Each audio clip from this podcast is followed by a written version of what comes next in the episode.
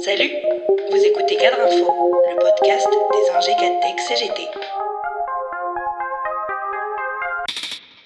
L'ampleur et la persistance des mobilisations contre le projet de loi de sécurité globale ont eu pour effet la semaine dernière de provoquer un genre de rétropédalage qui témoigne de l'embarras gouvernemental. Nous avons assisté à une cacophonie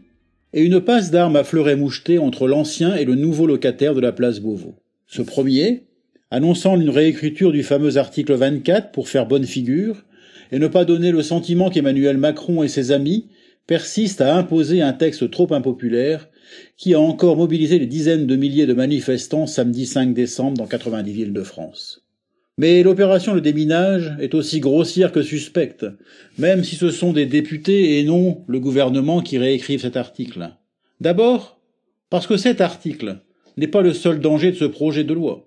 Subsistent encore les articles 21 et 22 relatifs à l'accès aux images des caméras de vidéosurveillance et des caméras piétons portées par les policiers ou les drones. Ces articles visent par ailleurs l'instauration d'une surveillance de masse et rendent illusoire la protection des sources des journalistes et lanceurs d'alerte.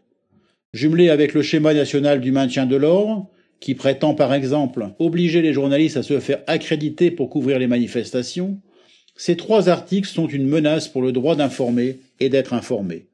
Comme à chaque fois qu'il est en difficulté, l'exécutif déploie toutes ses armes de communication, le président de la République ayant lui-même mouillé la chemise lors de son interview à Brut le 4 décembre dernier.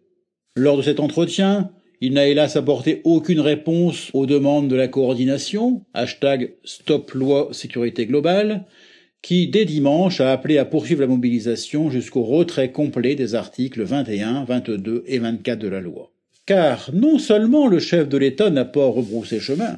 mais il persiste à priver les citoyens et les journalistes du droit de filmer la police en intégrant dans un autre projet de loi,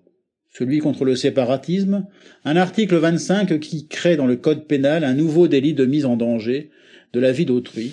par diffusion, par quelque moyen que ce soit, d'informations relatives à la vie privée, familiale ou professionnelle d'une personne, permettant de l'identifier ou de la localiser dans le but de l'exposer, elle ou les membres de sa famille, à un risque immédiat d'atteinte à la vie ou à l'intégrité physique ou psychique ou au bien.